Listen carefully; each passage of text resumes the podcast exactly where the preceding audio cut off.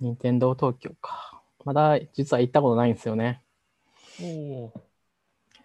まあ、あできた当初はすごい混んでて、整理券もすごい必要だった時で、うーんと、言ってる間にね、外出できなくなって、じゃあ今どれぐらいなのかなっていう感じですね。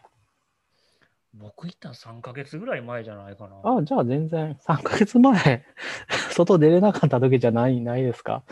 そうでもないか、7月とかか。そうだよ、違うな。そんな前じゃないな。そう、なんか一応会社も1ヶ月か2ヶ月ぐらい前に、まあ週1ぐらいミーティングとか、まあやるためにああ、なるほど。出社しませんしてますねか？みたいな。で、その時にちょっとどうかなと思って行ったら、まあ普通に入って買い物できました。最初はもうひどかったらしいですけどね、もうなんか整理券そうですね。ないと入れ午ないし、前中にも並んで午後に行けるとか、そんな感じなのかな。ううん、だし、もうなんか物は売り切れて全然ないみたいな。うん、まあしょうがないですね。まあでもオンラインでもある程度、あれ、オンラインショップでもある程度買えますしね。あ、そうなんや。あんま知らなかった。なんか任天堂ストアに、いや、なんか全部なんじゃないないとは思うんですけどね。まああとは、でもまあ物が見れないっていうのは結構、あれかな。え、でもあの、うん会社に、その週一でとかって、やっぱりお、え、なんだっけ、オフラインの方がミーティングはかどるもんすか？うん、はかどりますね、やっぱり。なるほど。ちょっとした連絡事項みたいなやつとか、ちょまあなんかこうドキュメントちょっと直すとかは、そんなにまあ会う必要はないですけど、やっぱあのアイディアとかの議論がやっぱ研究系なんで、うーん。ホワイトボードがあってとかっていうのがないと辛いのと、まあ、6人ぐらいでなんか研究の議論とかをしてると、やっぱそのなんていうんですかね、あのやっぱあのズームとかも今やって今もこれもズームですけど、全員が強制的に1個の議論に入らされるじゃないですか。はい。だから、6人ぐらいでやると、うち2人が、なんかちょっとこう、あれってあれ何のことやっけみたいな、こう、こそこそ話っていうか、ああ、なるほどね。で、なんか、ちょっと今2人で議論したいけど、さっきの話って実はこういうことなんじゃないのみたいなのがあったりするわけですよ。はいはいはい。とか、あとホワイトボードも、やっぱり、あの、うちの会社、壁面全部ホワイトボードなんで、まあ、大きく書いて、いろいろ議論できたりするとかっていうのが、ややっぱり欠落すると、非常にコミュニケーションのやっぱりその帯域が狭くて、ビデオ会議やっぱりそういうとこが辛いな、辛いです。確かにね、そういうのは難しいですね。そうか。ただ、ほとんどの打ち合わせは、えーオンラインでいいっていうのは、あの全員が今回分かったことです。まあそうですね。まあなんか、まあ、うん、それはそれで難しい。まあ、いやあの、アジェンダがしっかりしてて、なんか、これを決めるみたいなのがや、ね、ちゃんとしてるやつは、全然そっちの方が効率的ですよね。そうじゃないと、逆にダラダラするし。うん。そうですね。まあ、うん、そのあと数をかん簡単にポンポン入れられるのはオンラインのあんま良くないとこかなって思う。数を。それあんま変わんなくないですか？オンでもオフでも。なんか移動時間とかがあるかあるし、うん、なんかもうそれちょっと無理やなみたいなやつバンバン断れたけど、なんか、もうなんか分刻みに入れても全然対応できるじゃないですか。いや、無理ですよ、そんな。さすがに、それは一緒だから、あの、そあんまり細切れにされるのは無理だから、わ私そもそも、そんな、なんだろう。なんか出なくてもいいやつ、出てないですからね。あの出てない、出なくていいやつは出ないですけど、なんかその、すごい、なんか全員のや集まりとかはもう全然出なくて。いや、まあ、とにかく、あまり小刻みにされる。例えば、本当に毎日1時間、なんかミーティングがあるとかやったら、もう全然、何もできないじゃないですか、それだけで。うん。いや、ありますよ、全然余裕で。無理じゃないですか。だから、その、本当に何もない日っていうのが、何もない、何もない日がこう、どれだけあるかって、あの望むべくもないですね。ないっすか？大変ですねないで。すね。まあ、それはもう、うん、まあ、それは、うん、まあ、もう、なんかマネージメントチックな仕事もしてるし、いっぱい。ああ、なるほどね。うんまあそうですよね。そうすると、うん。なんか人の都合で会議とかをが決まってしまうみたいな。うん。うん。何？じゃあ、岸川さん、1週間に2回ぐらいしか打ち合わせがないみたいな感じ？いやー、あのね、ほっといたら入ってくるんで、うん。でも、でぐらいにしてるんだから、いやまずその全体なんとかっていうのは出ない。これ言っていいのか？言っていいのかちょっと。それ大丈夫ですか？カットですか？いや、まあいいっすよ。まあ、基本的にはそういうのは、まあ、出ない。で、いや、もう、でもそういうのカットしていかないと、あれなんです、本当に、そういうの出たら、毎日なんか入ることになりますからね。まあ、そういうのを出なくて、自分がまあ発言しなくていいやつはいかないですね。そうそうそう。そうそうそう。そういうのをこう、うん。やっぱ、で、あとは、できるだけ固める。まあ、た固めると、もうこの曜日は、しょうがない打。ち合わせの日みたいな。そうそうそうそうそう。何もしなくても、文句は言うなっていう代わりに、まあ、なんていうか、そうそう、固めると。うん。うん。まあ、固められないやつは、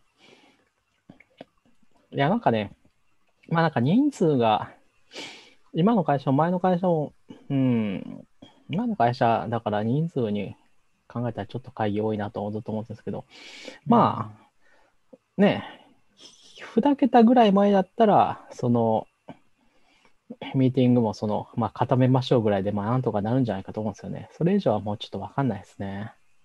勝手にやるしかないんじゃないかな、もう。本当に。いらないと、うん。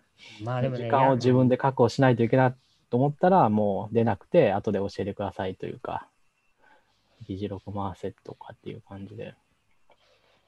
まあね、通知事項はドキュメントにした方が早いですからね。うん。はい。そういう意味で言さうと、あ、そうですねまだ行く？まだ行く？そういう意味で言うと、タイムゾーンが違うとかっていうのは、ある意味楽っちゃ楽っすね。ああ、なるほど。もそうう、どの道出られない的な。そう。やられない的な。タイムゾーンが違う、言語が違うっていうのは。まあでもね、学会とかはね、もう大変ですよ。あの、要は、アメリカのサンフランシスコとか、ニューヨークとかでやると、その本会議が始まったり、キーノートスピーチが、そのなんていうの10時とかで日本の真夜中だったりとかして、もう大変。まあそうですね。うん、はい、じゃあさて、えー始まりましたが、気楽なそうですね。感じで、気楽な感じでいいっすよ。もしかしたら明日の方が良かったかもしれないですね。明日 iPhone 届くんですよ、私、新しいやつ。え、マジで？あ、買った間に合わのなかった。あ、買ってないんですか？買ってない。あ買ってないんですか？今持ってるの何でしたっけ？え僕、去年買ったやつ。あ、じゃあ11とか11プロとかですか。うんああ、まあ、じゃあ全然 OK ですね。っていうか、なんかもう最近ね、新しい iPhone にあまりなんかときめきを感じなくなってしまったので、うん。まあ、まあ、それはありますね。まあ、やっぱり、すごい、すごいなって思ったのは、私は、レティナディスプレイですね、やっぱりね。なんかそういう話をしだすと、もう懐かしい話ばっかりになっちゃうから、そうそうあの、それなると、じじいの昔話になるから、やめときます。やめといて。そうそう、まあでもまあもうほんまにハードウェアとしてはもうほぼ完成してるような僕はイメージがあるので、どうなんでしょうね。そうなのかなわからないけど。いや、でも、例えば、前言ったじゃないですか、このプロセッサの、うんなんだろう、進化みたいな、性能の話みたいな話で、あはいはいはい。いうん、やいや、それはすごいと思うんですけど、まあなんか、毎年買い替えたいなみたいな、もうなんか思いはあんまり、まあ、そうですね、それはまあ、なんだろう、うん、デスクトップでもそうだから、まあ、まあ、1年で、一年にはですね、コストパフォーマンスが単純に悪いですよね。らうんまあ、でも昔は、でもやっぱりあの出始めの頃は1年でももうどんどん買い替えてもいいぐらい面白かったというか、どんどんこう、駆け上がって、うん、俺が年食っただけかな。う んまあ、例えば、あの、ライダーセンサあライダー、はいー、あはいはい。れなんていうんですかね、乗るじゃないですか。うんうん。まあ、乗るけど、多分あれ、あれが、なんか、本当にこう、普通にめっちゃべあれで便利っていうのは、さらに来年の乗ってきて、なんかあれを使った、利用した、うんなんだろう、サービスとかアプリケーションとか出て、なまあ、で、来年だったら、すごい便利なものがあるかもしれないぐらいの多分感じなのかなっていうところだから、あそうあ、プロ買ったんですか、じゃプロ買いましたよ。あ。一番でかいやつ？いや、マックスじゃない方ですね。プうんロ。うん。っていうかね、プロと、あれなんだっけ、普通の、んなんか、予約できるやつって限られてなかったんませんでした？ミニとかはまだでしょ？確か。そうなんですか？うん。なんかいい、ちょっとずつ遅れてる。あ、全然知らないですね。もうそしたあら。もうあの、あの、いやあの一通りスペック、スペック見て、おーすげえな、あの、手ブレ補正のハードウェアがついて、そうライダーがついて、無印とプロはいけるのか。そうそう、ライダーがですね。じゃあミニだけがまだなのかな。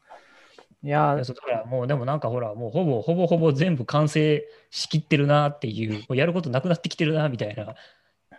まあ、ラインナップとしてもね、あとはまあ、なんだろう。タッチ、タッチ ID が、ああ、つかなかったのかみたいな不満が、私は別にないけど、うん。でもなんかあの画面にセンサーつけるとかいう話があるじゃないですか。ありましたね。まあ、いけるんじゃないですかね。多分、その辺は、だいぶ多分、目処は立ってるんでしょうけど、それができたり、あの、ね、あのサイドボタンについたりすると、もうまたサイドボタンはほら iPad の方についてたから、あれと同じようなのはあれかんっていう感じですよね。まあ、あの大きさでできるんだっていう、思いましたね。うん、僕もびっくりしたけど。ね、びっくりしましたね。なんかミニはね、ミニというか、あの、ミニはいいんですけど、いいと思うんですけど、多分すごい売れると思うんですけど、うんあの、iPhone SE2 っていう名前ですかね。いや、うんああれを iPhone SE2 って名前をつけたのはすごい罪深いでしょ。あれは、あのた、あれ名前つけた人たたられるでしょ、どう考えても。どどういうことどういうこと？えあの、ミニ2、ちゃちゃちゃ、iPhone12 ミニは、iPhone12 ミニは、すごい大きさも小さいし、うん。軽いし、まあ、あの、画面の大きさもまあ犠牲にしなくて、まあ、とにかく、あれは SE の、ここを、なんていう、を、の光景を待ってた人が望んでた端末じゃないです、デバイスじゃないですか。うん。っていうのを、次の年に出すのに、あの iPhone8 のなんと何ら変わらないものに iPhone SE2 っていう名付けるのはダメでしょ。ああ、そういうこと？あれをこう、フライングというか、あれでもうしょうがないなって諦めてあれを買った 人に対する大きな裏切りというか、あれたたられるでしょ、明らかに。まあでも値段全然違うし、いやいやいやいやいやいや、iPhone、そう、SE、SE2 じゃないのかな。もう SE って名前であれを出すのは、いや、ダメでしょう。いや、と思いましたね。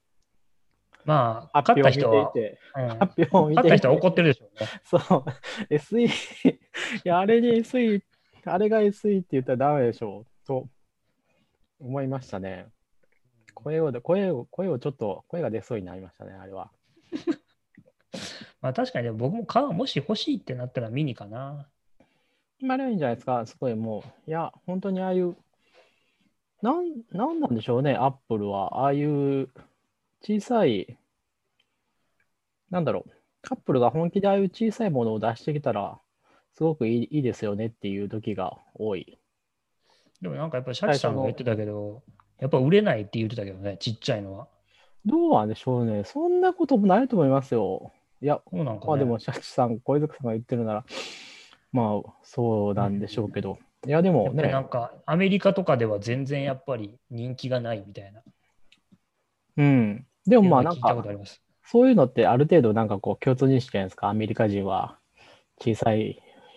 ただ、あの、古くは MacBook Air とかもそうだし、で、SE もあれは傑作だ、ハードウェアとして傑作だと思うしね、iPad mini もそうだし、今回の12 mini も、まあ、ね、実物がわからないからあれですけど、あれは、うん、見る限りすごいギュッと詰まって、かつ画面の大きさも犠牲にしなくて、いや、すごいハードウェアとしてすごいよくできてると思うんですよ。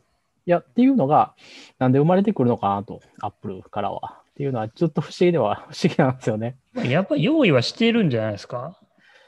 うん。やっぱどうそういう思想は出るけど、いまいちそのマーケットアウ前トするほどがないみたいな。とか、いや、うん、それでああいうの作れるもんですかねみたいな、普通。日本から出てくるのは、ある程度わかる。今はないけど、いや、昔の、それこそ、シャそうそうそう、とかが小さくて、すごいこう、ギュッと、まあ、いわゆる機能美みたいなものがギュッと詰まったやつを出してくるっていうのは、まあ、日本まあが一番好きな理屈で、理屈でわかるじゃないですか。日本の、手も、体も小さい、手も小さいし、部屋も狭いしっていうところからね。うん。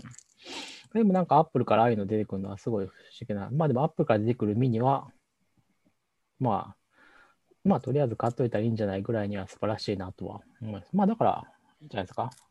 ミニだったら、うんあの、予約開始の時、これからだから、予約開始の タイミングで買ったらすぐ来ますよ。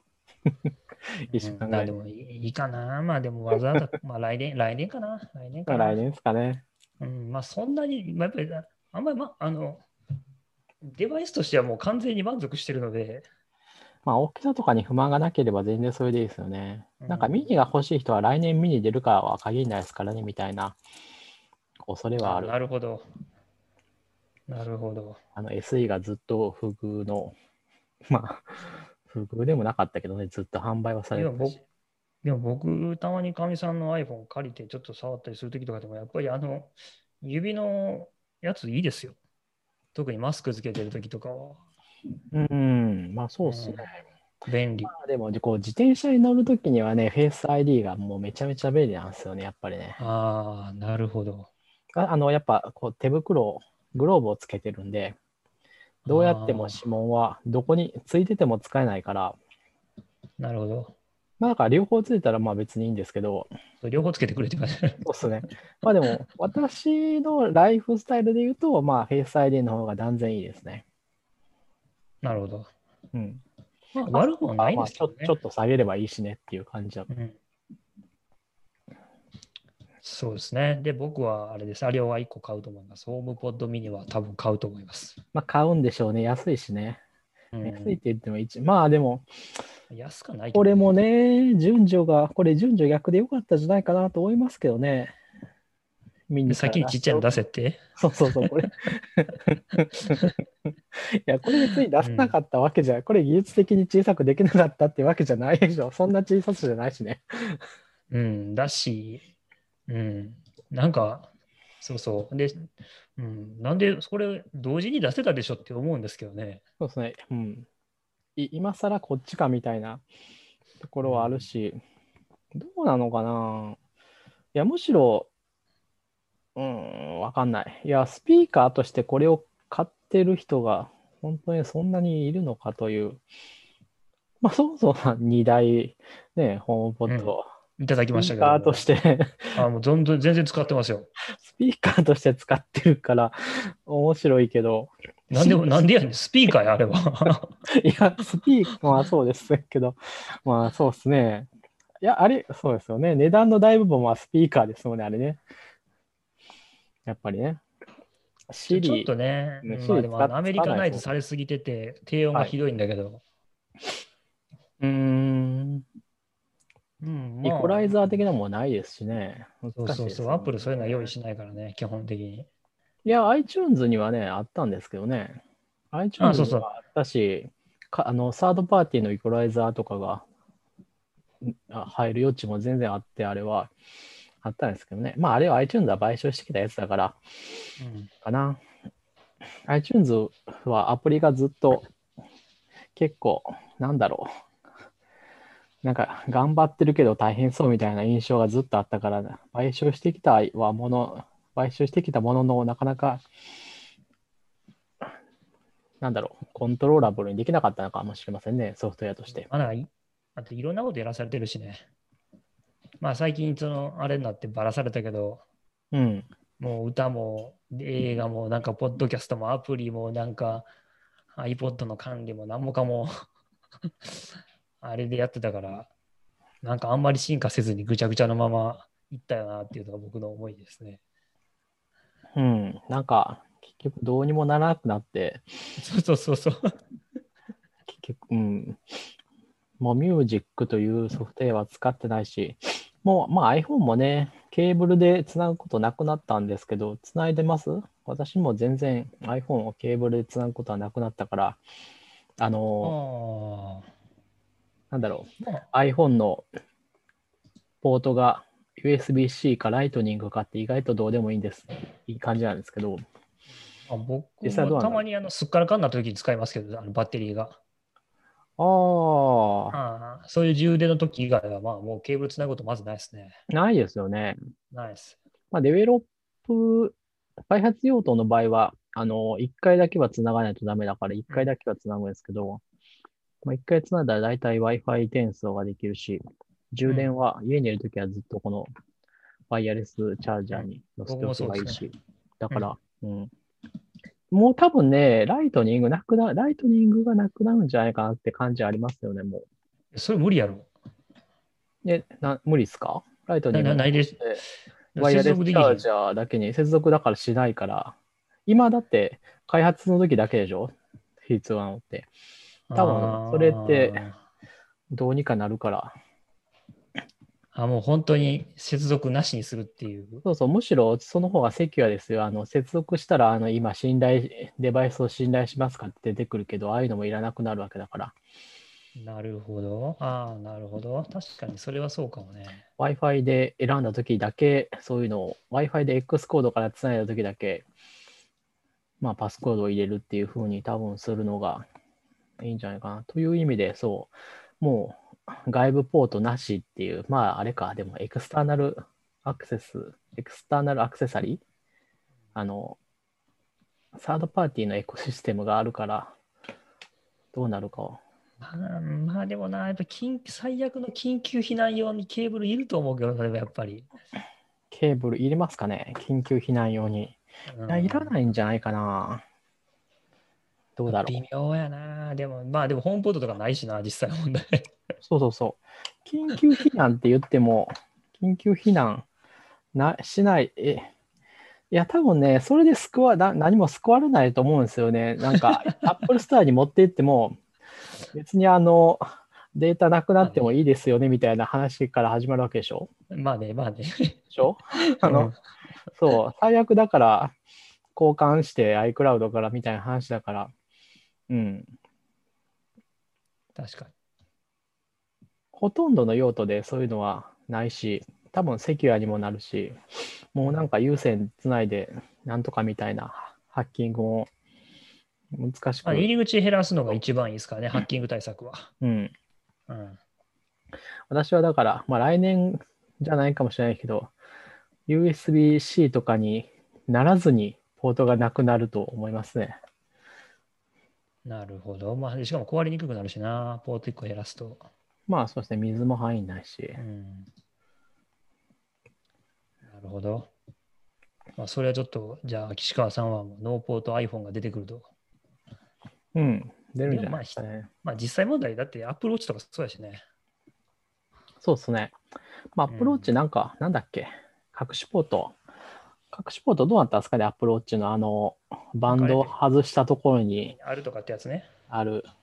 で、あれをサードパーティーが使えるのか使えないのかみたいなずっとあったけど、もうなんかそういう話もなくなったよね。そう言われなくなりましたね、アップローチの。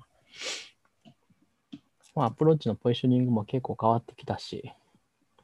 まあ、アップローチのが、はサードパーティーにとっては結構辛いのは変わんないかな、しばらくは。まあ、うんまあでもなんか、まあそうですね。文字盤とかもそうだけど、やっぱり電力の問題があるから、あんまり触らせたくないっていうのが Apple の中であるんやろうな。それもあるし、もうアップローチはあれですよ、もう医療情報の塊になってるから、セキュリティにね。うん。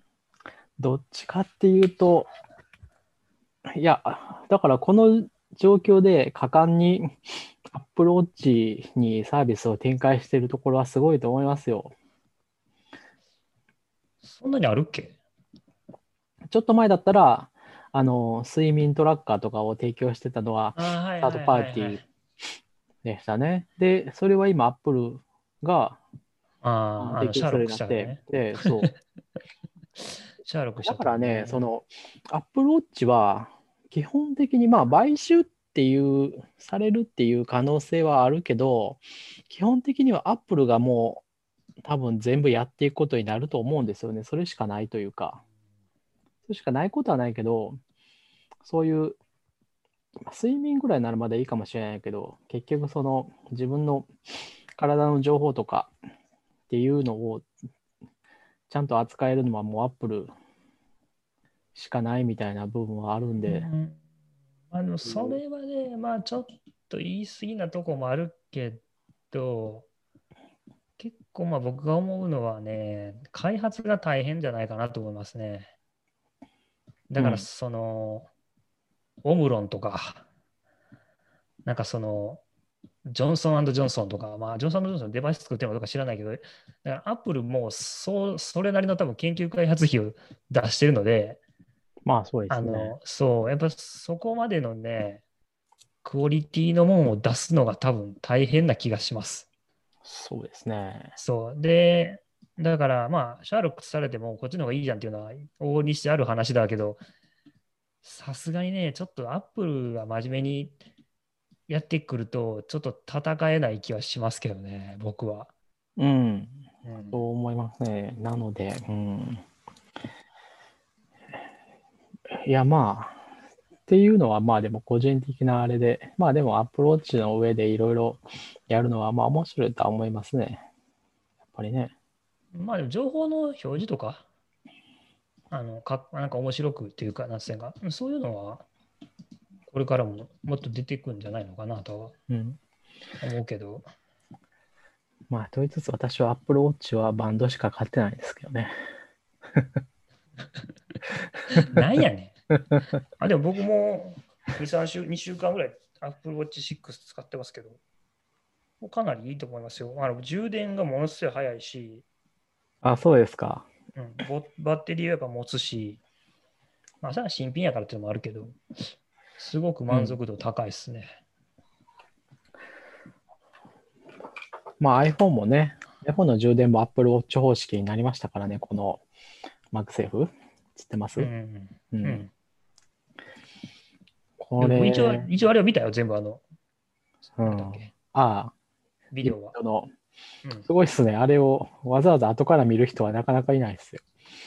まあ、早送りやけど、ざあのいや面白くないとこばば飛ばしていってもいいんだけど、まあ、英語の練習にもなるし、ああ、ざーっと、えあの字幕オフでそうですね。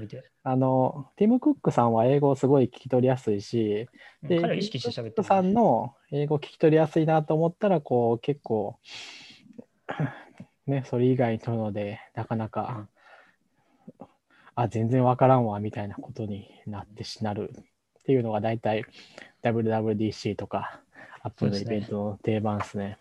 そうですね。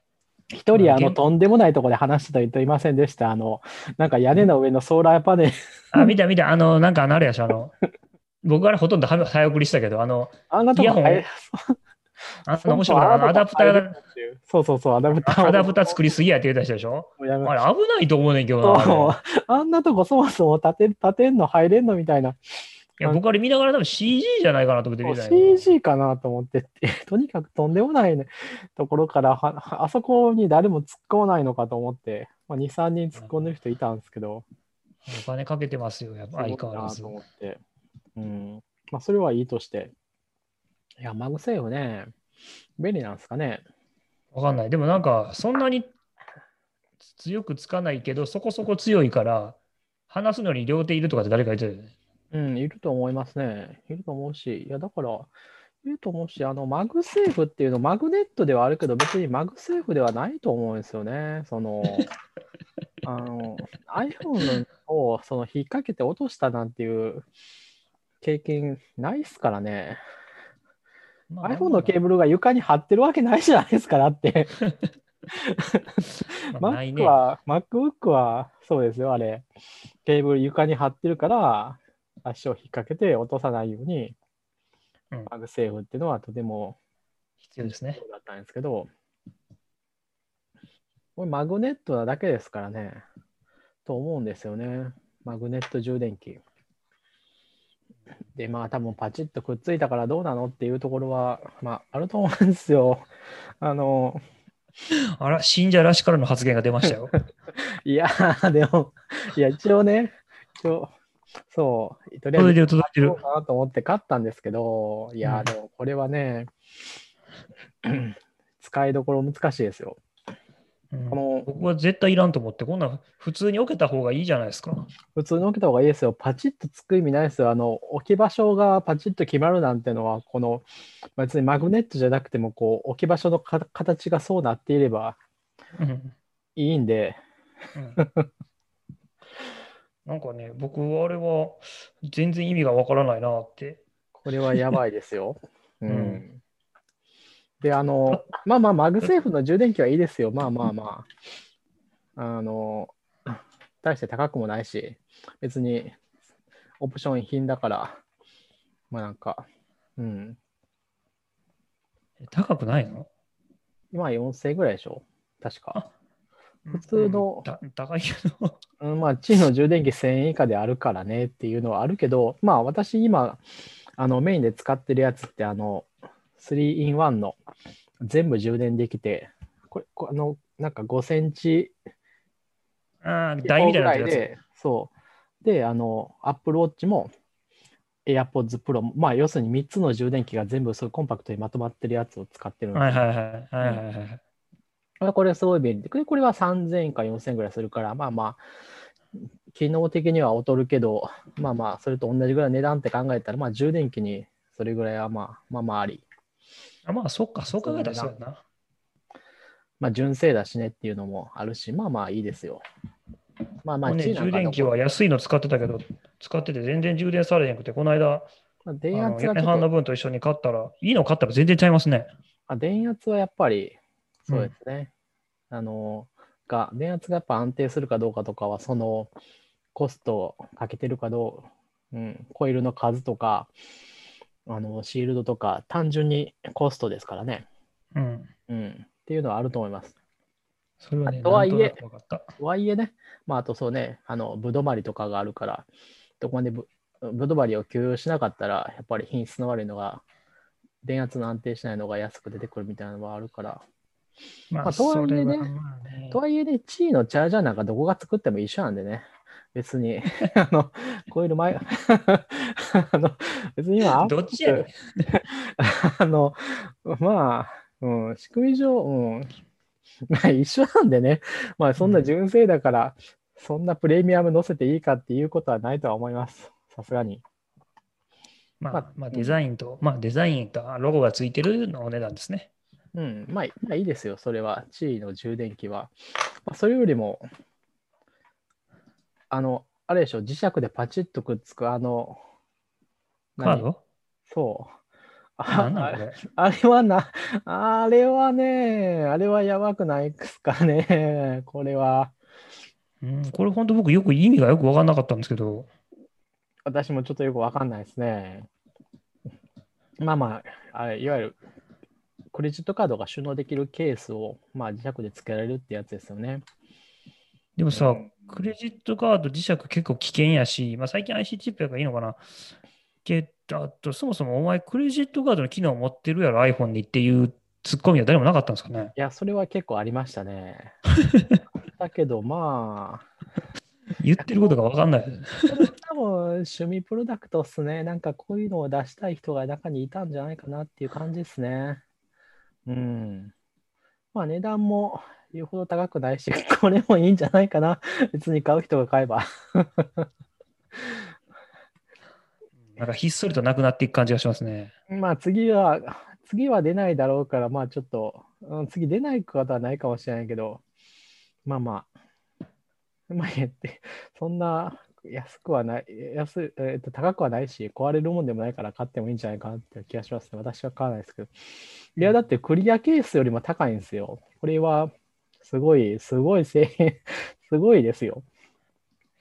でもこれただの革、そうそうそうそう。あの、そういうアクセサリーの中に何よりも高いのがこれですよ。チャージャー4500円で、ケースは5、まあ、要するに6000以下。これだけが6800円 する。すごいですよね。うん。まあ、私は買わないですね。これも絶対買わない。強調するね、さっきから。まあ、だから、まあ iPhone はいいと思います。マグネットがちょっと正直わからない。あのマグネットは、サードパーティーがどうにかする、うーサードパーティーの方でなんか魅力的なものが出てくるというほどの磁石でもないんですよね。なんかもっとめっちゃでこれ自転車に、そうそう、自転車にくっつけたりしたら危ないでしょ、多分。飛んでくでしょうね。あれぐらいの磁石だったら。飛んでいっちゃうよね。多分カチャってやらなきゃダメですよね。そうそう。磁石でくっつけるマウントっていうのは一応出てるんですけどね。まあ、怖い怖い。まあまあ、やっぱりめっちゃ強力な磁石ですよ。で、うん。まあ、基本的に、まあ、自転車のマウントはあれは結構面白いですよ。いろいろ。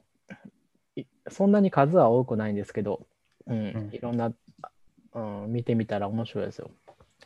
で、飛んでいく構造のやつはもう飛んでいく、飛んでいきますね。私も。うん。え、飛ばしたことあんの？あありますよ。あれ、あのー結構いろいろ試してるうちに、ああっていう時はありますね。もうでも、でも結構わ割れちゃうんじゃない？ああ、飛んでいったらもう割れます。もうしょうがないです。それは、一回それで交換したこともありますし、うん。辛い。で、それいう、そのけ、まあ、経験から、まあ、もう、あれですね、飛ばない、あまあ、安全なマウントっていうのはもう分かるようになりましたよ。もう構造で。高い犠牲を払って。そうですね。まあ、要するにその、そうそう、もう構造が大事なんですよ。飛ばない構造になってるかどうかっていうのが全て。で、やっぱこういうこの爪が、こうなんていうの、僕はちょっとこれ、ポッドキャストで伝わるけど、返しがついてるやつや。そうそう、物理的にそう、そういうふうになっていれば、もう、あの、絶対大丈夫。あの、で出ていきようがないから、逆に言うと、うんそうなってないやつは出ていきます。どうやっても。それが出ていこくって面白い。う、そう、もうどうやっあの、それがいつ来るかだけの話であって、なるほどね。そうそうそう。来たるべき時が来た時に飛んでいくわけですね。そうそう、飛んでいきます。あのいえ、何回ぐらい飛ばしたの？や、といっても、そんなに iPhone あるわけじゃないから、あの、2回とかですよ。で、2回 ?2 回飛んでんだよね。うん、1回だけノーカウントギリギリセーフだった時があって、うん。あのケースからは飛ばなかったんですけど、ケースが飛んでいったっていうのがありますね。あれはびっくりした。え？あの、アルミでできたケースでね、あの、ケースかマウントで、うんうん。あの、その iPhone 自体はがっちりとそこのマウントにくっついたんですけど、マウントを支えているうん部分がぽぽっきりと折れた。き金属疲労っていうほどの年月も載ってないんですけどね、1年もたん。そう、あれはびっくりした。でもさ、iPhone なんてそんな大した質量じゃないから、金属疲労を起こすのおかしいでしょ。そうそうそう、だからあれは多分そもそも強度の問題なんですけど、ああ、そこ、うんそこの構造も考えなきゃ いけないのかって思いましたね。でもそれ、ちょっとでも自転車にそれってあるまじきレベルですけどね、人の、まあまあ iPhone 支えるぐらいだったらいいまあけど、自転車ですからね自転、え自転車のマウントですからね、あれは。うんあの自転車のフレームがそんなぐらいで折れたらっていうのは、まあ例、例がないわけじゃないですけど、そういう事故も。まあ、基本的には、あの、倍とかじゃ効かないぐらいの、なんていうか、マージン取ってますよね。そうそう、フレームはね、フレームとか、その辺はでも。さ、物乗せるときにす、1年ぐらいで金属疲労を起こして折れるのはちょっともいやー、あう、れは論外、論外だな。そうそう。で、ポポキッと折れて飛んでったんですけど、なんかうまいこと、うん、それはあのケースの、そのマウントの生き残っ、マウント出たやつがさあそう、守守ってくれた。そうそうそうそう。まあ、そういうことはありましたね。ひどいな。面白いね。いや、まあ、では私はね、、裸で、あの、マウントするのが好きなので、結局その裸でつけられるやつをやってるから結構リスクは高いんですよ。あの、専用のケースでガチ、専用のケースにそのマウントの、なんていうか、コネクターみたいな接続するところがなってて、っていうやつは、まあまあ、そもそもケースが、結構頑丈なケースがそもそもついをつけざるをつけなければならない仕組みになってるんで、まあまあ大丈夫。なるほど。なるほど。まあだから iPhone は、うん。まあもう買う人は買うって感じでしょうね。で、まあ、まあ2年ごととかがやっぱりコストパフォーマンス的にはいいんでしょうね。うん、もう多分キャリアのね、割引みたいなものもそんなにないですもんね、多分ね。うん、僕もアップルから直で買ってるから。うん、私ももうそうなって、もう何年も経ちますけど、うん、キャリアからはもう、なんていうか、信頼がもうないですからね、もう。あら、そう。え、なくないですか、あの、もう、もう5年以上前ですけどね、最後に買って、やっぱりこう、なんかこう変なものがいっぱいついてくる。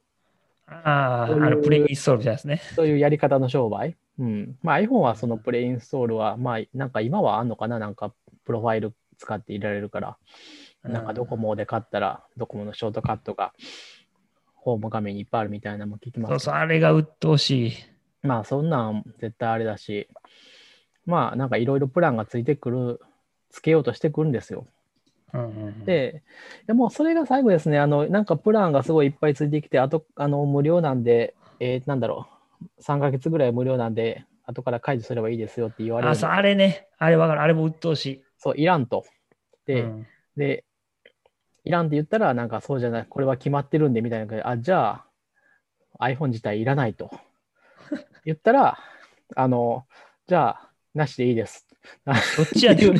そう、もう、もう、もうそれで、いやもうぶち切れたわけね。そうそういや、あのー、あ、うち、いや、切れたというか、もうあ呆れたって感じですね。ああ、なるほどと。ここで物を、ここはもう物をなんか買うところではないなと。物を買うところではないけなんていうか、契約とかをもうするようなところではないなと思って、もう一生ソフトバンクショップには行かないし、うん、そうですね。ソフトバンク、ドコモ、au の、まあ、なんだろう、回線を使うのはもう無理だからしょうがないけど、使わないと無理だからしょうがないけど、うん、まあまあ、MVNO で、うん。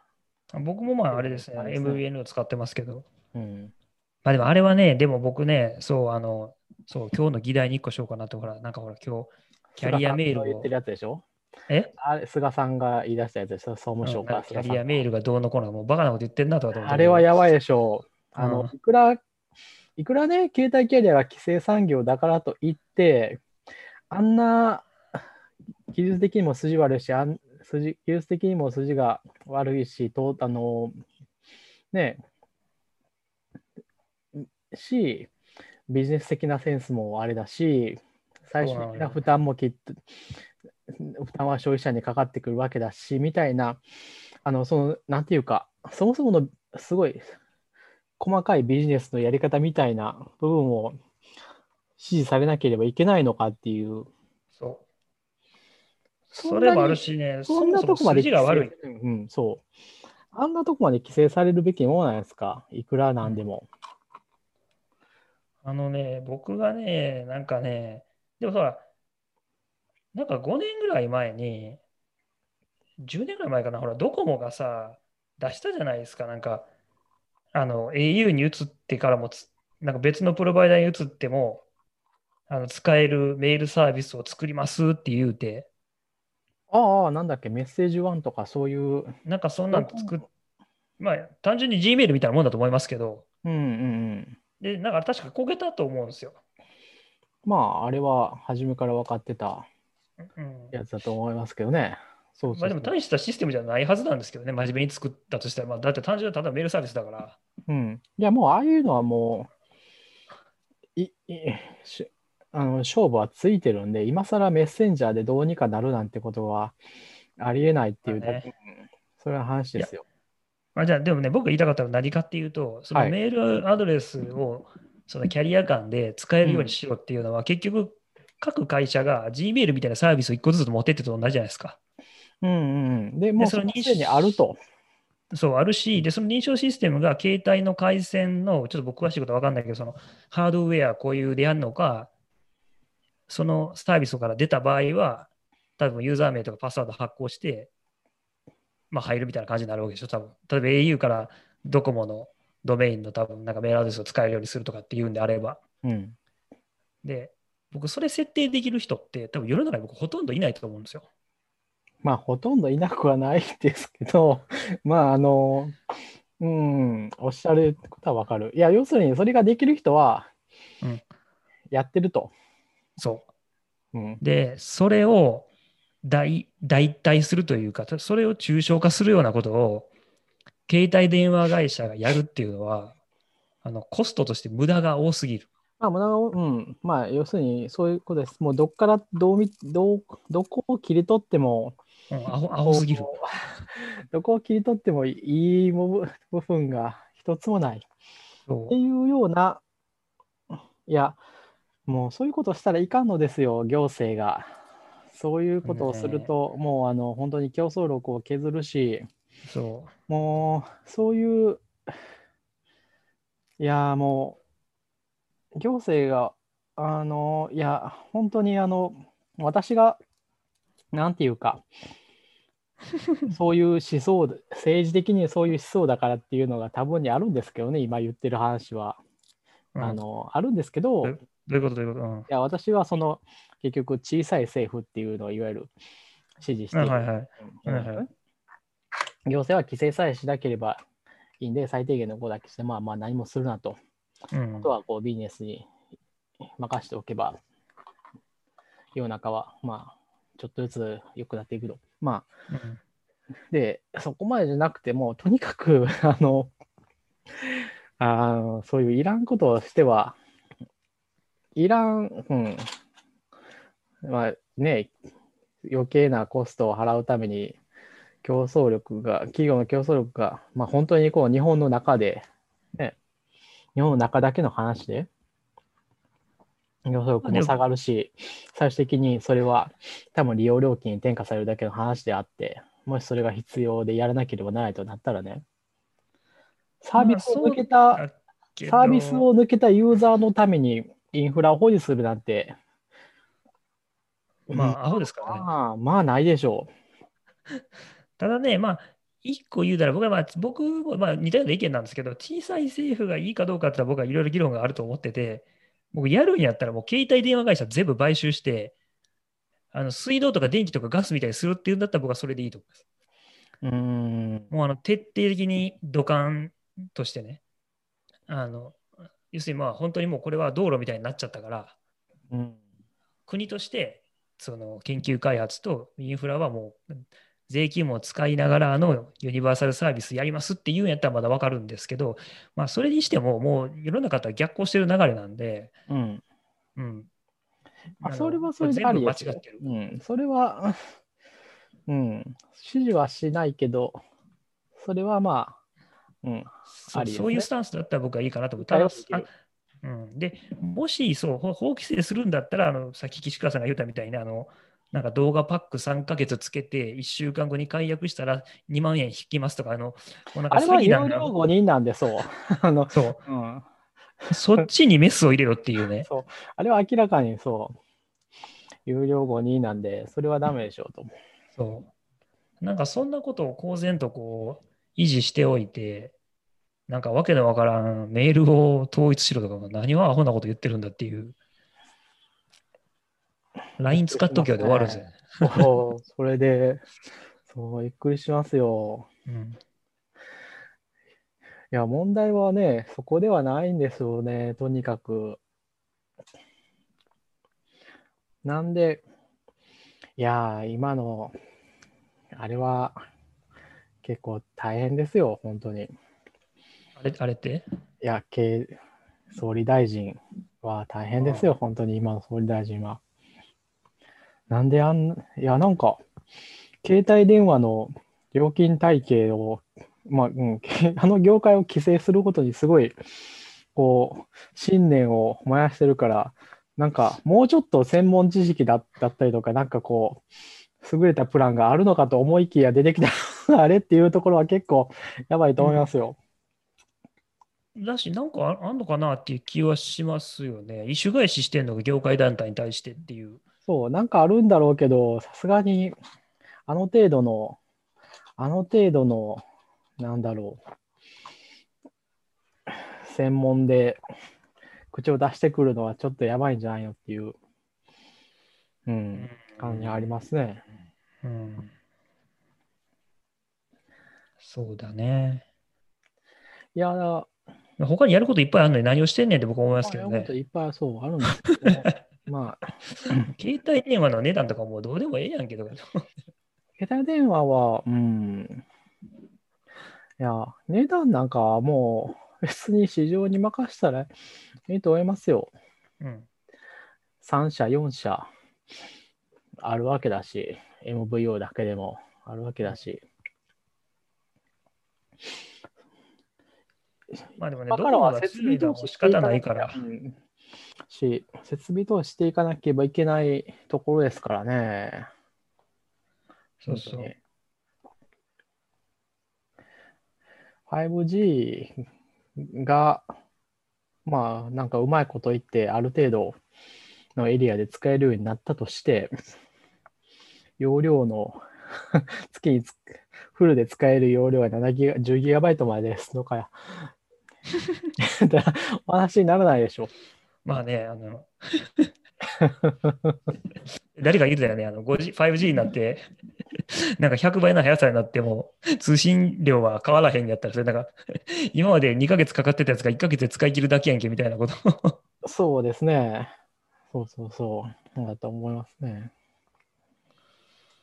まあでもね、あ確かでもあれなんですよね。でも通信速度は速い方がいいんですよ、確か。あの、ほら、伝送速量が減るのと、あの、基地局自体の処理能力が上がるとか、うんあ。の個々人のパケット量が減るから、あとなんか電力の問題もあるし、人類全体としてやっぱり あの新しいテクノロジー入れていった方が安く上がっていくっていうのは、そうですね。それはそう。そう。なので、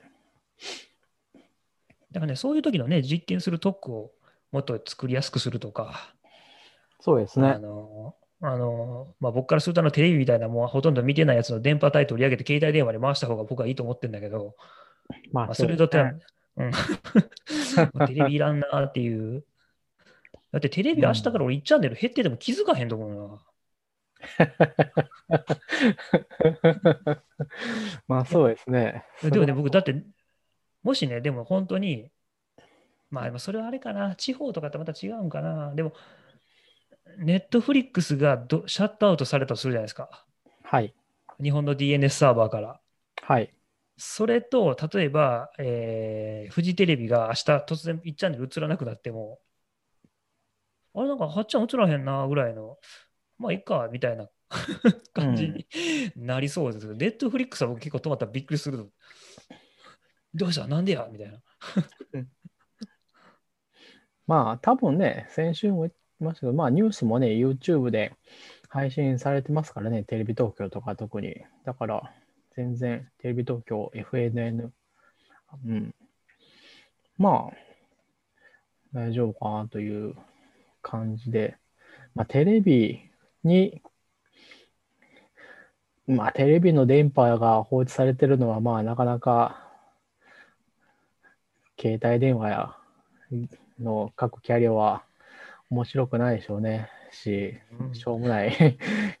うん、同じ規制業界なんですけどね産業なんですけどね、テレビは、まあ、まあ、そういう、うん、まあ、ちょっとずついい部分はありますよ。なんか、ハンコとかは、まあ、なくなるんだろうし、うんとかっていう、ハンコ、ハンコ議連の言い分はなかなか面白かったですけどね。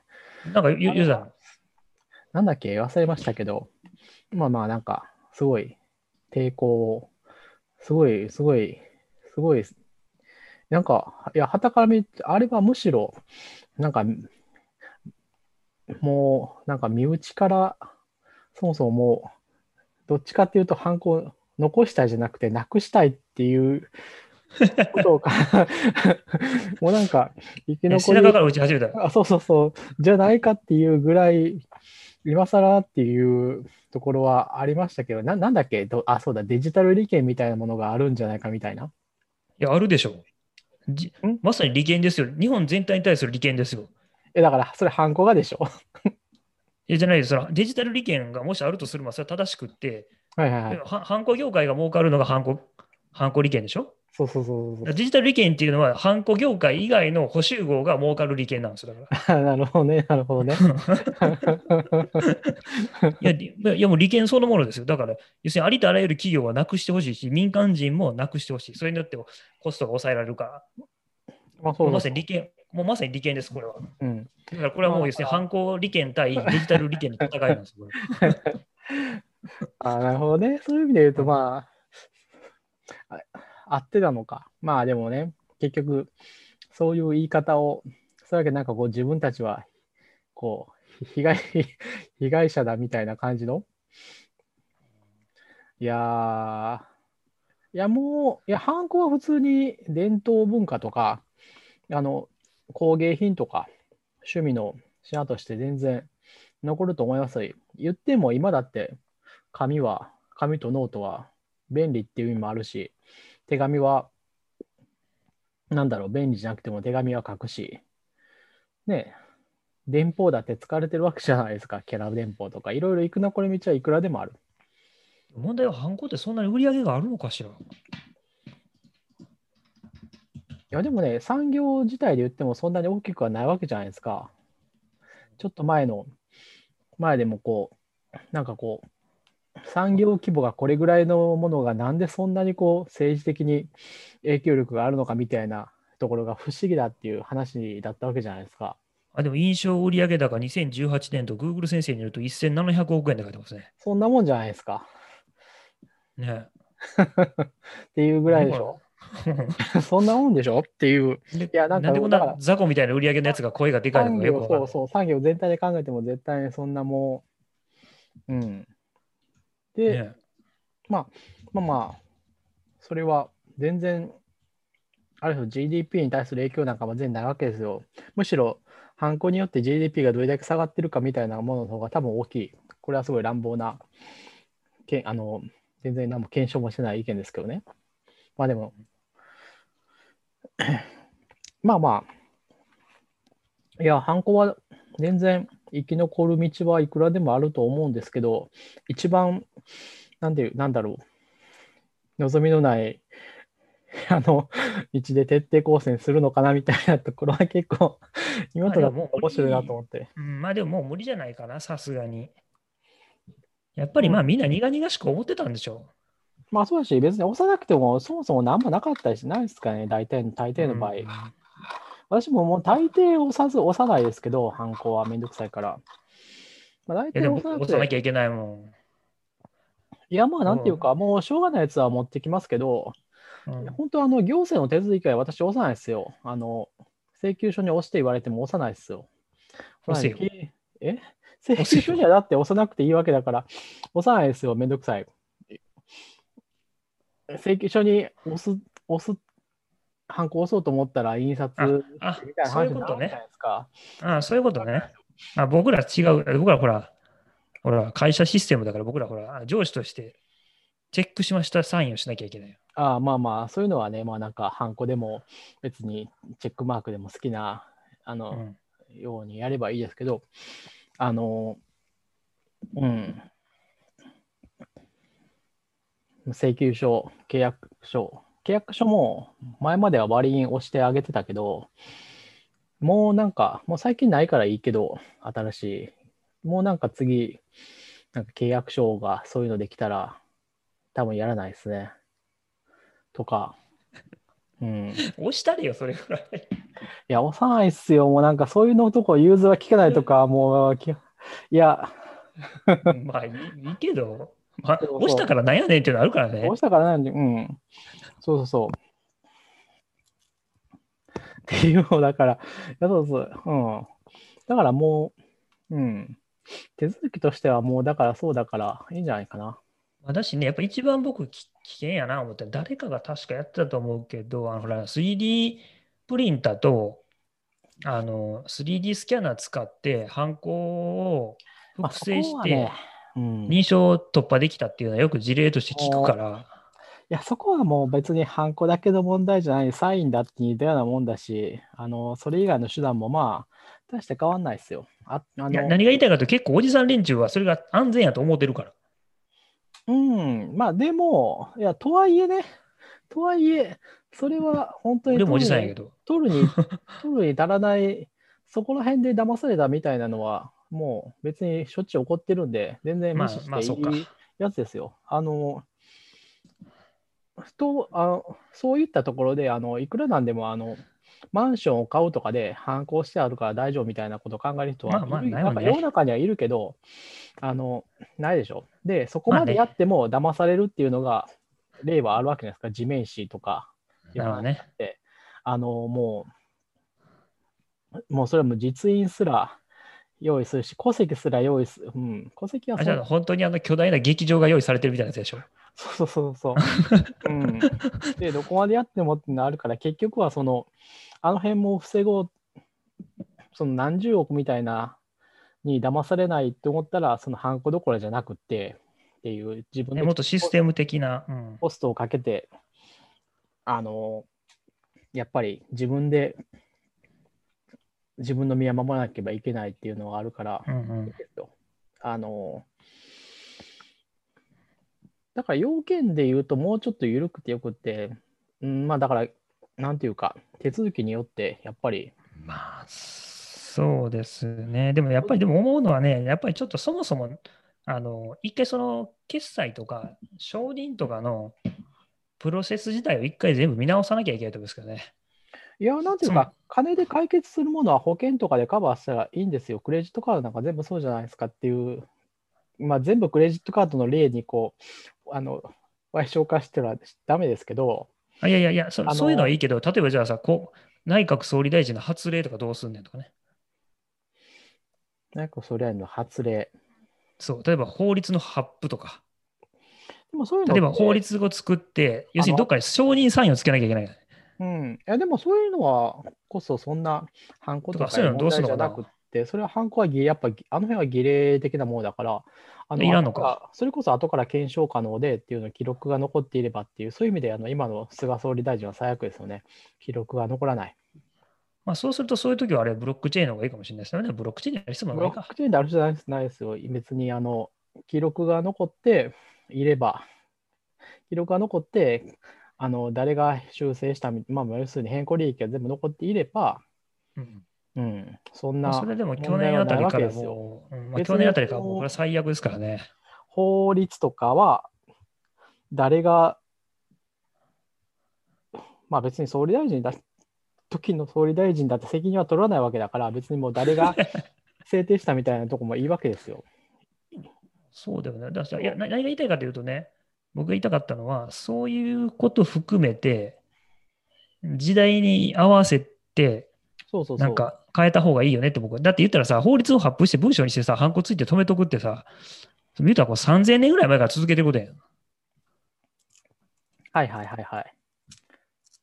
だからさ、あの昔はさ、国事がとかさ、あの刻印が盗まれたらやばいとかさ、うんそういうバカなことやってたわけじゃないですか。その金印みたいなの持ってて、うん。うんでそれをこう、時の権力者が押して発行するみたいな、なんか、押したからなんやねんみたいなシステムをずっと今もやってきたわけですよ。だから、んで、それをほぼ有名武術化してて、じゃあ一体今、その法律がそこにある権威っていうか、その実態っていうのは何をもってす、えっと、そこに存在しているかっていうことを担保する技術をやっぱりちゃんと作っといた方がいいと思うんですよね。技術なのか、その考え方みたいなものをね。まあ、だから日本だったら議会制民主主義を取ってるわけだから、まあ、プロセスがあの後から検証可能であればうんうんいいわけなんですよね。っていうそうのですね。アメリカだったら大統領令があるから、うーん、ああでどうしたらいいでしょうね。大統領のにずっと監視カメラつけるわけにもいかんしみたいなところはあるけど、まあでもだ、し、なんかいつもあのようやってるよね、サインして、なんか。ホワイトハウスにホワイトハウスにいる間にやったものが有効みたいな、ああいうふうにして、まあまあアメリカの話はどうでもいいけど、うん。まあ日本はだからそういうやっぱプロセスを、うん、っていうのがやっぱりあんまりないから、いろんなところで。そうですね。やっぱ改ざん不能にして Git みたいに履歴全部置いといて、そう。うんうん。で、いけばいいんですよ。そうじゃないから、物事が悪くなっていく。とか、あと行政の手続きも、あの手続きしてしまいの、なんていうか、申し込んでデータを書き換えてしまいみたいなものは、まあ別にいいんですよ。あの、きちんとシステム化されれば多分なんとかなる。そこ大変ですよ。でもきそのその僕がさっき言ったその仕様をちゃんとやっぱそもそも論から議論するっていうのはまあそうですね。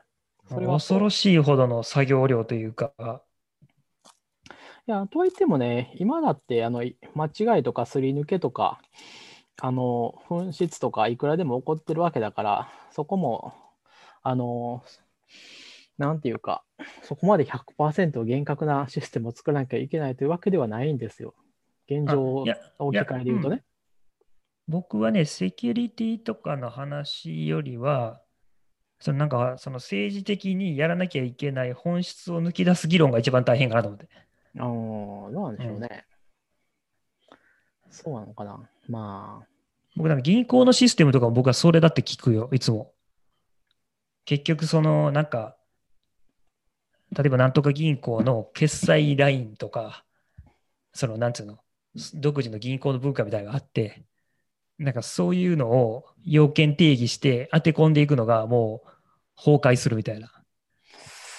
なんでしょうね。そういうのを、いや、そういうのを残そうと思うからだと思うんですよね。うんそういう話をしてると全部、あたまあ、うん、新しい技術に持っていかれる。今だ、うん、いや、いや、えでもそうだけど、いや、銀行とかは、まあちょっと別の例かもしれないですけど、でも国の場合は、そうはいかなくて、ちゃんと決めないといけないじゃないですか。うんうんうんその国としての、その今さっき岸川岸あの岸川さんが言ったみたいに、そのこういう議事録をを全て残すということを、その国の決めたことのあり方として決定するっていうこと、そう,、はいそこが一番大変っていうのが僕は、そうですね。うんしょうもない。そうめちゃくちゃしょうもないけど、うんめちゃくちゃしょうもないけど、そこを抜きにしては絶対議論進まなくて、うんそしてそこはおそらく鮮度を多くして山登って、そうですね。作る、うん、まあ、だうん、どうしたんでしょうね。いや岸川さんがそれは総理大臣になるしかないでしょ。僕一票入れますよ。それは面白いですね。そういう意味で言うとそうだな。確かに身近な人で、そいや、なんか僕、ぼちぼち、なんか日本ソフトウェア党とか作るべきなんじゃないかって気がしますけどね。う、うん。誰を担ぐかっていうのはやっぱでも重要ですよね。本当に。本当にあの、あの、なんかそういうのって本当に担がれたらダメな人ばっかり担がれてるところが深いところで、いやー、そういう意味で今の、うん、なんかそういう状況は最悪ですよ。まあ、それはやっぱり選挙行かないからですよ、それはみんな若い人が。うん、原因の一つではある。ただ、いやー、もう今となってはね、私も一応言ってるけど、いやー、今の状況で選挙に行って投票しろっていうのはなかなか辛いですよ。本当に。あどこに投票したらいいんですかっていう部分が、どこに投票して、どこに投票したらどうなるんですかっていうのがもう全然見えないわけじゃないですか。すごい徒労ですよ。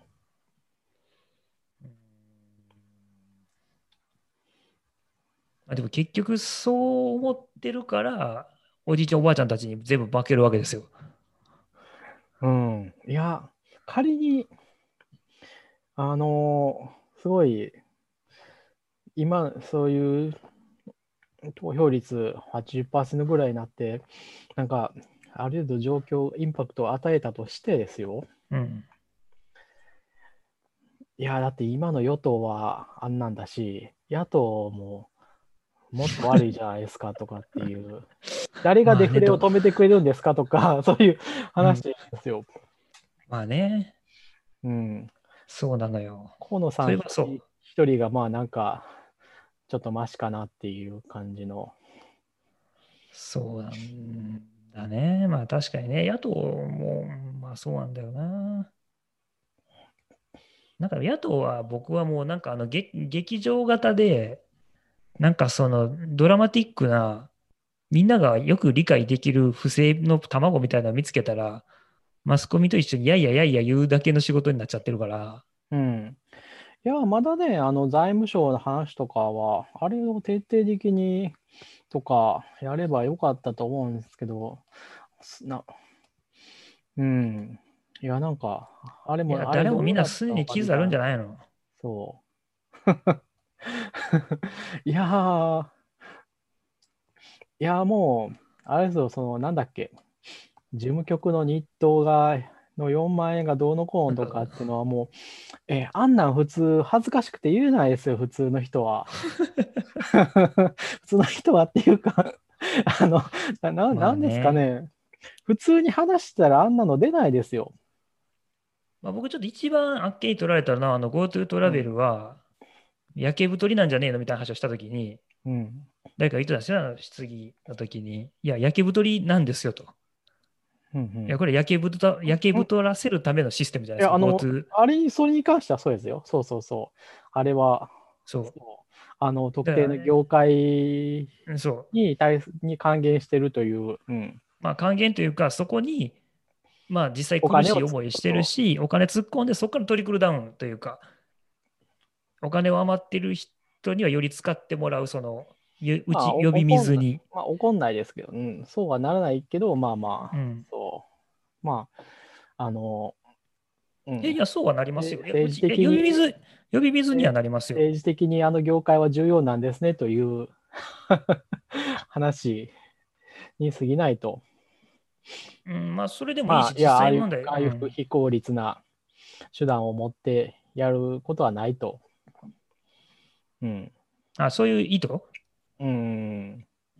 まあ別に僕はまあお金を。あと一緒一緒で、私はあれには基本的には反対。あの、あんなややこしいやり方をして、おやり方のお問題金ね。をお金を配 うるん、必要はない。あれをもっと効率よくやってれば、いや、それこそふほんの、いや、まあ、うん、本当にもう一回全員に給付金でいいんですよ、とか。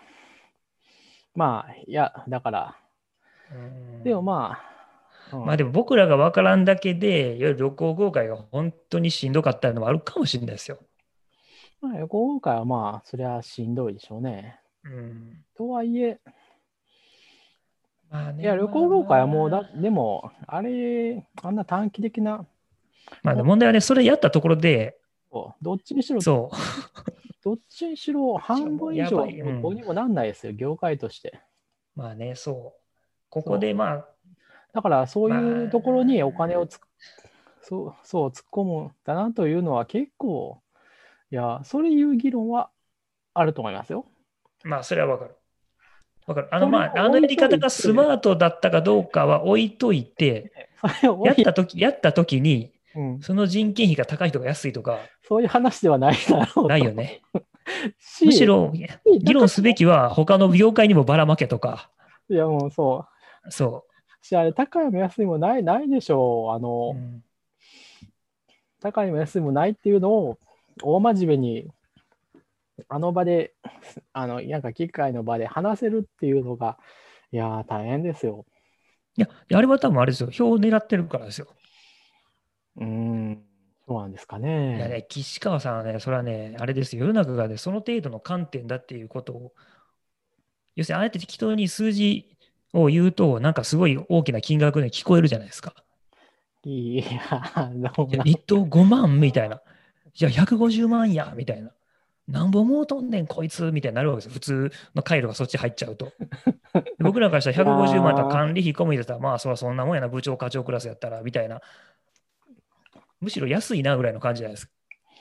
まあいやだからそういやだからあのでもやっぱり、そういうふうにい意図してやってるんだったら、それはあのほぼ詐欺だし、有料5人で、100歩言っても有料5人だし、まあ、政治家としての、いや、だから、まあ、頭が悪いぐらい。だったら、政治家としては、まあ別に資質はないとは言わないですよ。うん別に普通選挙のシステムでやってるんだから、能力がないとか、知性が足りないとかはもうしょうがない。そういう人がある程度選ばれるのはしょうがない。そうじゃない。意図してやってるんだったら、それはや、まあ問題だと思いますね。意図してやってると僕意図してやは思うけどってるんですね、な。あれは。そうなのか。いや、まあ、そうするともう、だからやっぱりこう、どこにも投票する先がないわけですよね。っていうのはしんどいな。そうなるよな。僕は、やっぱり僕は、まあよくわかんないけど、あれは意図してやってるように見えるな。僕はもっとばらまくべきだと思うし、GoTo イートとかやるべきやるんやったら僕も消費税次元削除とが一番いいと思ってますけど、うん。うんまあ、消費税はまずゼロにする、一時的にゼロにするとか、なんか逆にその、例えば特定業界た助けたいっていう思いが利権としてあるんやったら、例えば旅行業界だけもう一時的に消費税ゼロにするとか、なんか、うん、そっちの方がもう楽楽やし、ぐらいに僕は思ってたんですけどね。まあ、ていうか、まあ、どうでもいいから消消費税を一旦下げて、とにかくもっとお金回さないと。うんそうですね。うん大体いいんですよ。国の借金なんて増えたら増えた分だけいいんですよ、そんなん。あの、日露戦争ってあるじゃないですか。ちょっとどうでもいい話ですけど。はい。あのあの時に実は、まあ、これ有名な話らしいんですけど、僕も本で読んで初めて知ったんですけど、高橋是清っているじゃないですか。ああ、高橋小力さん。はい。あの人がすごい大活躍をしたっていう本があって、まあ歴史だからいろんな見方があるかもしれないです。あれ、彼は何をしたかというと、あの日露戦争のお金を借りまくってたんですよ。はいはいはいはい。要するに日本国債を例えば15年債とかをアメリカとかフランスとかイギリスとかの政府とかその証券会社に買ってもらってはい。売ると。で当然みんなロシアが勝つと思ってるから日本国債でも利回りをむちゃくちゃ上げないと買わないわけですよ。はいはいはいはいはい。そのリスクがでかすぎるみたいな。はいでもだんだんこう戦局が変わってきたりするとはい。その利利利回りがどんどん安くなっていったりうん。買ってくれる人が増えたりとか。で、なんかその僕が読んだ本の著者は、まあ、オチとしては、その時にその日本国債を買ってくれるバーターとして満州鉄道をそのアメリカのある財閥に半分ぐらい利権を上げるみたいな約束を政府はしてたのに、はい。それを保護にしたのが原因で日米関係が急速に冷えていって、まあなんか二次大戦にこうつながっていくんだみたいなストーリーを書いてる人もいてたり、そういう話があったりするんですよ。はい。でもね、僕が言いたいことは何かってその時に日本はひっくり返るぐらい借金したんです。はいはいはいはい。国家予算のもう何十倍みたいな。はい。でもね、それ合計2億円とかなんですよ。おお。じゃあ、はいはいじゃあはい。200億円やったかな。20億円やったかまあ、どっな。ち今、あの、何分の1。んそうそうそうそう。何十分の1ですね。はい。で、実はね、びっくりすることに、その国債ね、全部返済してるんです、日本は。へえ。ちゃんと。それ全然、だからデフォルトしてないんですよ。はいはいはい。太平洋戦争負けてからも。はい。確かそう書いてたの、本に。で、なんでかって言ったら、もう億円とか、僕、今、雑魚みたいな金額じゃないですか。まあ、そうですね。だって、ハンコ業界が1700億円売り上げそうてる。そうそうだし、個人の、まあ、ね、ビル・ゲイツとか、ジェフ・ベゾスは超だし、そうそうそう。孫さんとか、ファーストリテイリングの柳さんがどれぐらいかちょっとわかんないけど、まあでも、全然払える金額ですね、そうそう。前澤さんそれぐらい、きっと。まあ、それぐらいがもうぐらい円が膨張してるわけです。まあ、てか世界中の経済のマネーが膨張してるわけじゃないですか。そうです、そうです。うんでもその時はやっぱりもう大大打撃やったんですよ。うん。要するにもう、高橋是清は向こうで走り回ってる時に政府からもっと金を持ってこいと。うん。でないと、要するにもう買えない。弾薬も毛布も買えないみたいな。まあ、これ以上借りたら大丈夫かみたいな。もう仕方がないから借りろみたいなことをこうやるヨーロッパと日本でね。っていうのを見た時の総総借金額が何度か億円を見た時に、鼻くそみたいな金額ですよね。でもそんなんもうちょっとインフレになったらなくなるわけですよ、そんな。で、世界中がインフレになって、なんで日本だけデフレにすんねんって僕はもう。まあ、これまあ、そのデフインフレ反対派の人たちも意見もあるから、多分まあいろいろあると思うんですけど、うん。まあまあ、ちょっと極端なんですよね、それは。あの、インフレ、うん、まあ、デフレですからね、言うて言う今デフレなんで、ちょっとじゃあちょっと、ちょっとのインフレになっても全然問題はない。と僕も思います。ねうん。でもなんか、あんまり議論にならないなってらないしね、。はいはい。そのインフレ派対デフレ派みたいなの。まあ、どっちも極端なんですよね。うんいや、なんていうか、普通に、どうん、黒田さんのインフレターゲットもどうなったんだろう、あの話ね。そうそう。前は言ってたと思うんだけど、日銀もずっと言ってましたけど、なんかもう、うん全然僕らの実感としては全くインフレになってない。そう、1%、2%、さらに倍の3、4%、インフレでも全然大丈夫だと思うんだけど、ハイパーインフレはしようと思ってもならないしね。なるのかな？まあもうむちゃくちゃ吸ったらなるんじゃないかなって気がするけど、ならないっすよ、さすがに。そこまで行くには、円が強すぎると思いますけどね。うん、まあでもほんまにコピー機でするみたいなことしたらなると思いますけどね。なんか肯定具合マイナスみたいやな。やけになって、いやどうかうん な。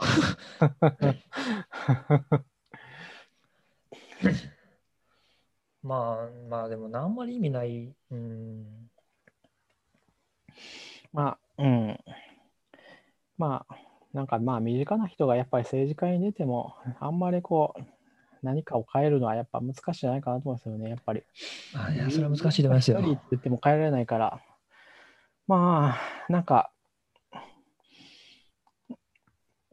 うん、なんかまあ、そういう、あまの官僚ないしは、やっぱりこう、だから今の東京の副知事みたいな感じとか、なんていうか、竹中平蔵みたいなポジションに、ああ、なるほど。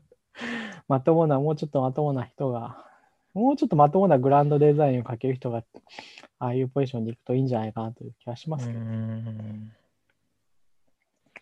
まあでも仕方ないですよ。僕たちっていうかまあ、あの、数百年前から民主主義を始めてから、やっぱ民主主義の真髄は、あのこの、なんていうの、変化の遅さですかまあ、おっしゃる通り。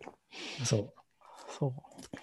そう。これはもう、それはあれですよ。それは隋とか、中国の隋の時代とかだったら、もうほら、突然、漢とかでもいい工程がバーンってできたら、もうドラスティックに全部バーン変わっていって、なるんだけど、息子がもうちゃんちゃらなアホとか出てきたら、もう突然また、あの、暗愚、暗愚になってうん。っていうのがもうあかんって決まったから今みたいになってるとこもあるから、難しいですそこはね。まあそうね、必要経費として受け入れるんですけどね、文句は言いつつもしょうがない。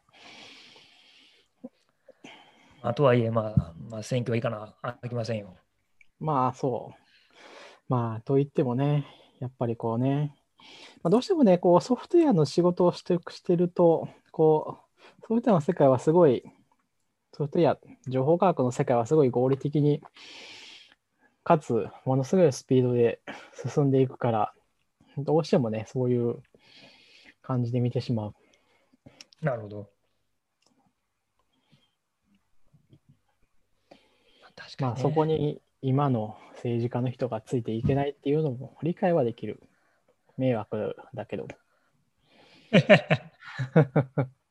いや、だから本当に何もしないでいてくれたらっていう方がいいと思うんですけどね、今となっては。あまあ、ち小さい政府とかはどちらかというとそっちを志向してる気がしますけどね、うん僕のは。さあ、まああの、キャリアメールから政治の話になりましたけど、なんか技術の話もしたいな。僕最近 iPhone とかのコード書いてないからな。うん、私はね、まあ、結構こう、地味に毎日サーバーサイド Swift をやってるんですよね。マジで？うん。じゃあ次回そっちの話しようよ地。味に Swift Playground を改善してるんですよね。え、Swift プレイグラウンド？ああの、あれでしょ、ウェブ、ウェブの？でしょ？そう作ってるはいなんかね、なんか地味に使ってる人もいるらしくって、なんか今日は最近あの実行した履歴が残っていくような改善をしたんですよね。自分的にはそれは改善だったんですけど、うん。そのフィードバックをくれた人は、うん。毎回消える方が良かったっていう 意見で、あの、消える方が良かったんだあの、なんかクリアボタンとかつけてくれないかなみたいな感じですごい丁寧な、あまあ英語だから。フランスはわかんないですけど、まあすごい、まあ私が読む限りすごい丁寧な感じのフィードバックをいただけたんで、あ、それはやりましょうと。嬉しいですね。でもそうやってあの、フィードバックくれるの。うん、まあそうね、基本的にそう、フィードバックは大体嬉しいもんなんですけど、まあやっぱり使っている、自分一人のこう自己満足だけではないんだなっていう実感がやっぱ得られますからね。ただまあ、やっぱりこう、慣れてくると、こう、精神状態によってね、こう、あら あの、ついつい、こう、反発してしまう、覚えてしまうこともあるじゃないですか。まあ、あの、分かっとるわみたいなことは言いたくない。あの、まあ、あの、それに関してはもう僕はフリーウェアをずっと作り続けているんで、あのそれはもうよく知ってます。あそうですよね。そうそうそう。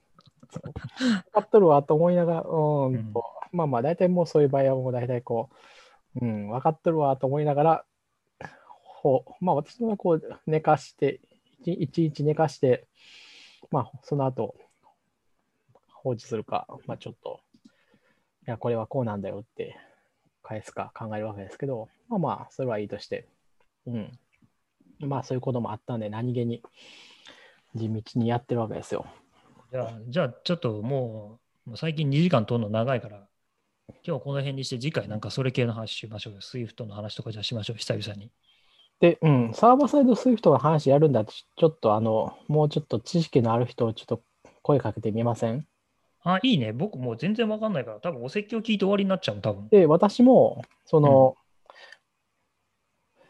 どっちかっていうと、まあまあ全然いけるけど、ちょっとこの辺辛いよねみたいな話が、あまあ、にあるんですよ。で、ただそれは、今、どういうことかよくわからなかった。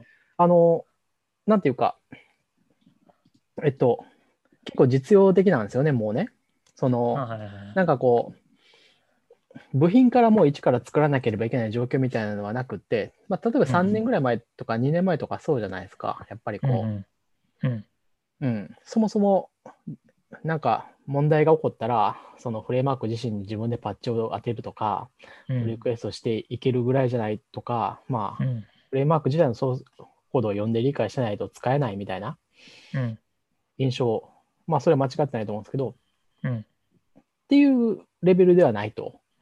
普通にこう、用意されてるものを使っていけば、それなりのものができるんですよ。あ、そのサーバーサイド Swift ね。そうそうそうそう。はいはいはいけど、まあでもやっぱりこう、あの、他のものをやっぱりこう、Rails だったり、Node.js だったり、ね、やっぱりこう、熟成されてたり、枯れてたり、コミュニティがもうすごい大きなものは、やっぱりこう調べたら出てくるし、欲しいと思ったものは大体あるしみたいな。感じではないと。やっぱこう調べたら情報が出てくる。あこれできると思ったらできないとか、結構そこはみたいなことはやっぱ起こるんで、と思ってるんですよね。たわだ、かるわかる。それはこう、やっぱでももっとバリバリやってる人からすると、あか勘違いである可能性がある。いや、それはあなたそうできないと思ってるだけで、実はこういうソリューションがあるんですよみたいな。っあていうのはあると思うんで、なんかちゃんと分かってる人をこう、連れてくるといいかなっていう、そういう意味で。いやそんなん限られるやん。ああ、だから、あの、こうか、めっちゃ限られるんですけど、2人ほど、あの、そんなんもう名指しぐらいじゃないの？いや、な、名指しでそう言うわけですよ。あの、あんな、もう僕頭の中に浮かい浮かんでんの？みたいな。え？そうそう、すみませんけど、みたいな、そうそう。家庭君とか、あのータヌロンとか、まあまあ、そうそうそうそう。おうちとか、そうそうそうそうそう。そうです、そうです、そうです。あと、ギギニャンとか、あの辺ぐらいしかもういない気がするんですけど。まあまあ、そうそうそう。だから、あの、思い浮かんでる人に断れたら、まあ、ちょっと、しょうがないと、こじんまりと、あそうですね。なんか、ワイワイスイフトポッドキャストですね。じゃあ、それ。かもしれないですね。あまあ、いいんじゃない？うん。いい、じゃあちょっとツイッターで募集してみよう。募集してみよう。これちょっと Discord で一応声かけとくんで。あ、了解。僕も、あ、じゃあ僕も Discord 立ち上げとこう。あ、はいはい。ディス Discord で公開録音してもいいかもしれないですね。 Discord は録音っていうか、録録音音するできないのかちょっとあの、そうですね、まあ別マシンにつなげておけばいいいいいけんのかな。あの、 Soundflower 的なソリューションが必要。 Zoom は server side recording だから、まあ僕、MacBook Air 1台持ってるあそうか。で、3人になるとお金がかかるんだ。まあいいか。ちょっと払うか。 Zoom はね、払おう Zoom はね。え、でもさ、それだったら Discord にして、あの、 Discord で1台空マシン立ち上げて、そこで録画録画しちゃえばいいんじゃない？録音しちゃえば。ただ、音はどっちにしろルーティングしないといけないから、 Soundflower 的なやつが、セットアップが必要ですよ。え、でも2台つなげたら大丈夫じゃない？外部、外のスピーカーに出てるのを録音するってことですか？ああ、そっか。あでもそマシンの中の音音を録音するっていうのは、基本的には無理なんですよ。多分、このブラックホールとか使自う。分の、そうそう、だから、ブラックホールで、あの、あそうかそうからループバックしなきゃいけない作って、そう、一旦全部集めてこないといけない。かそっか。めんどくせえな。まあ、なんかちょっと考えなあかんな。一番だから、ズームにお金を払うのがよくて、私も勉強に、それがちゃん、さ、その、指揮者の3人目の人が来てくれるんであれば、私も勉強になるんで、それは全然 OK ですよ。OK、OK。じゃあ僕、一番多分、今現状 Swift プログラミング的なとこ素人だから、僕が青質問をする役割を担って、石川さんがと2人がどっちかが司会進行で、えーなんか話していくのがいいかもしれないですね。じゃあ、それで。うん。うん。じゃあ、次はサーバーサイドスイフト。サーバーサイド Swift について語る。しかも、もうメンバーは名指しで今、名前が出てきたっていうので、じゃあ次回どっかでやりましょはい。う。はい。じゃあ、スケジュール合わせだけが まあいいんじゃないですか。まあまあ、ゆるいゆるいポッドキャストだし、なんか別にはいスポンサーついてるわけでもないし。なんか予定が合わなそうだったらもう一回、なんかしょうもない話を挟んで。しょうもない。しょうもないって言うなよ。いえいえ。はい。じゃあ、わかりました。じゃあ、今日はそんなところで。はい。はい。じゃあ、次回楽しみにします。しはいます。じゃあ、お疲れ様です。さようなら。さよなら。